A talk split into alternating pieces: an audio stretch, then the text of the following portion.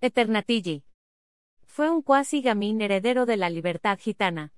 Se dice que nació en un carromato en algún campamento de la campiña de Birmingham.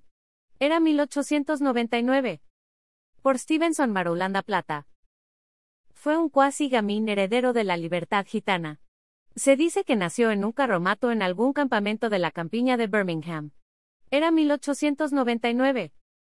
En su precaria niñez, hijo de un padre alcohólico y una madre enferma mental, medio huérfano, en la suciedad y sordidez del bajo Londres victoriano, rebuscando en las calles qué comer, sobrevivía de oficios menesterosos, soplando vidrio, espurias ventas callejeras o haciendo mandados, cuando no estaba bajo la caridad misericordiosa de algún orfanato.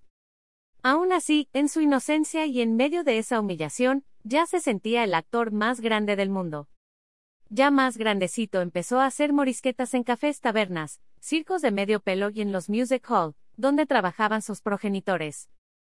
Tenía un inmenso talento, heredado de su padre borrachón, de ascendencia gitana y de su madre esquizofrénica, ambos artistas de un espectáculo populachero mezcla de canciones populares, comedia y baile. El Music Hall fue una forma de espectáculo de entretención popular muy común en el Reino Unido entre 1850 y 1920. El hall era la sala junto al bar, el escenario donde se cantaba, bailaba y se ponía en escena el drama y la comedia, previo pago de la admisión.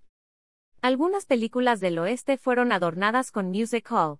Por esas mismas calendas, el acordeón ya empezaba a empoderarse de nuestra región, y en Fonseca y sus alrededores, a esas actividades de empresa musicales se le llamaba colitas.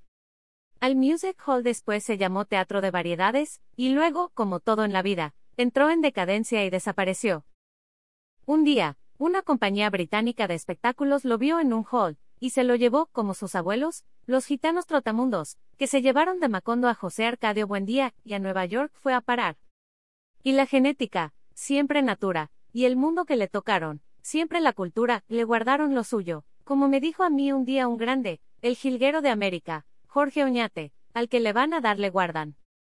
Sin bosticar una sola palabra, aquella frágil y romántica figura, Aquel genio de la elocuencia muda, encajetada en unos bombachos de payaso de circo de pueblo, un ridículo saco estrecho, unos cómicos zapatos anchos, un conspicuo sombrero hongo bombín, con un mísero bastón y unos tímidos y suplicantes bigoticos, cautivaron con timidez vagabunda y espectacularidad teatral la parte buena del cerebro humano, denunciando la codicia, el odio, la intolerancia y la angustia del otro, y pronunciándose a favor de la libertad, la fraternidad y la felicidad de los demás, en un mundo yerto y muerto de miedo, como hoy, aterrado del espectáculo de la barbarie humana de dos guerras mundiales, incluyendo holocaustos, millones de muertos, miseria y bombas atómicas.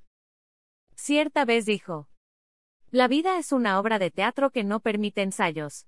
Por eso canta, ríe, baila, llora y vive cada momento, antes que baje el telón y la obra termine sin aplausos.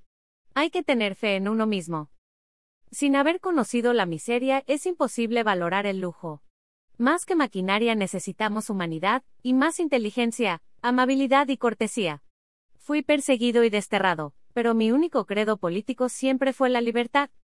Era Chaplin, nominado en 1948 al Premio Nobel de la Paz. No se le dieron, no importa, ojalá que como a él, a cada uno de nosotros en el rincón de Colombia en donde nos encontremos, nos consideren traficantes de la paz, y nos nominen todos los años, no importa repetidamente que no nos lo den.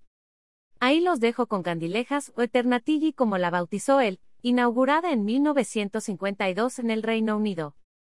Fonseca La Guajira, febrero 18 del 2021. 11 mes de cuarentena pandemia COVID-19.